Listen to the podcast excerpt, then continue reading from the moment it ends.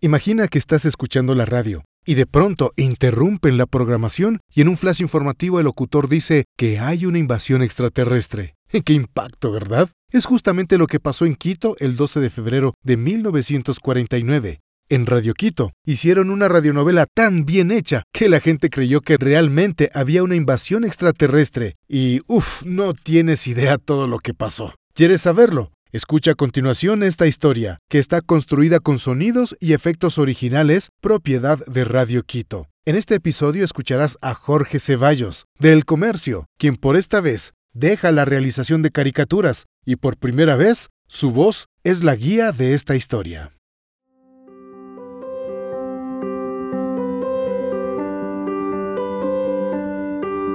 Las personas se convierten en los relatos que escuchan, porque una buena historia puede tocar nuestro corazón.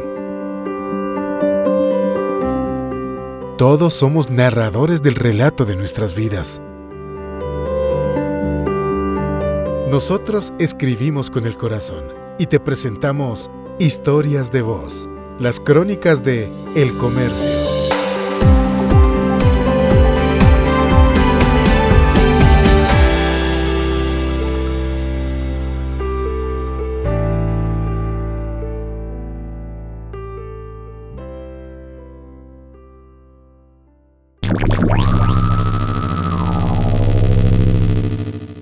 OVNIS en Quito.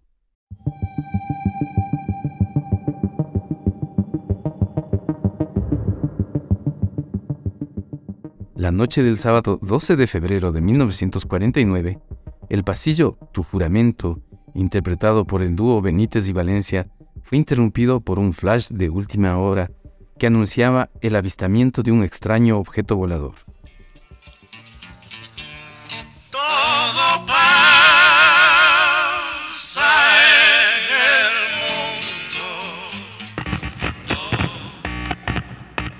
Radio Quito, la voz de la capital. Interrumpimos el programa de música nocturna para entregarles un cable urgente de noticias.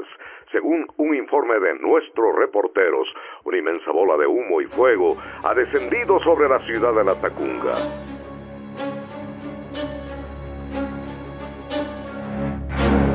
La ciudad de La Tacunga ha sido destruida por los extraterrestres. En forma de una nube se dirige a Quito. Repito, se dirige a la ciudad de Quito.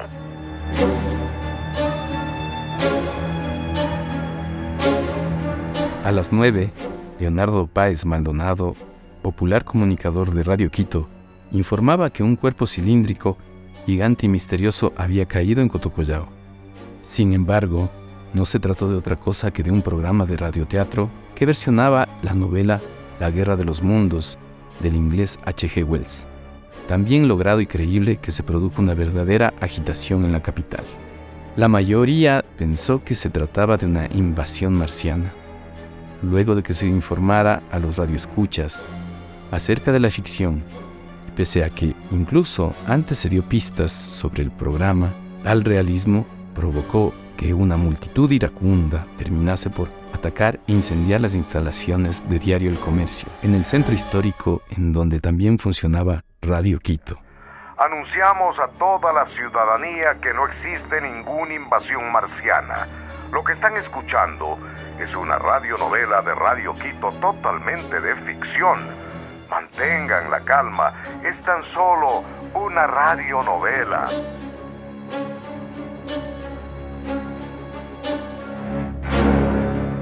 El saldo fatal fue de seis muertos, entre los que se contaron al violinista guayaquileño Perfecto Alvarado y al pianista Raúl Molestina. En cambio, entre los que lograron escapar de las llamas se salvaron Óscar Guerra Zarzosita, entrañable compañero de Ernesto Albán en las recordadas estampas quiteñas. El mismo dúo Benítez y Valencia y hasta Gustavo Erdoiza, radiodifusor, quien llegó a ser alcalde de Quito.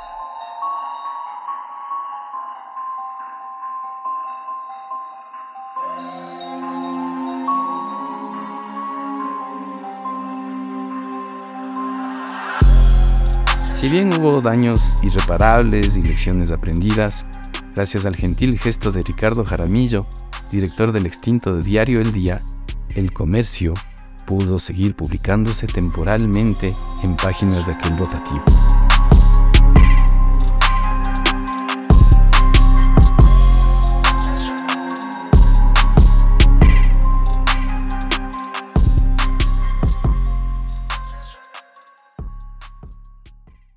Si te gustó este contenido, suscríbete, dale un me gusta y comparte para que la comunidad crezca. Esta es una producción de Grupo El Comercio.